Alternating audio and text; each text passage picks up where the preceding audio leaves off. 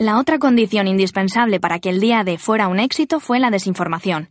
Con la Operación Fortaleza, los aliados pusieron en marcha una campaña diseñada para desviar la atención de la operación en Normandía y hacer creer que el verdadero desembarco se iba a realizar más al este, en el paso de Calais. Pero, para ganar estas dos batallas, la del Atlántico y la de la desinformación, primero había que ganar una tercera, una guerra más abstracta, cuya mayor parte se desarrolló en un pequeño pueblo al norte de Londres llamado Bletchley.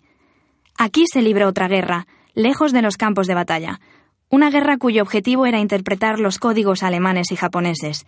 En esta antigua mansión victoriana y estos refugios destartalados, una auténtica industria del descifrado llegó a ver la luz.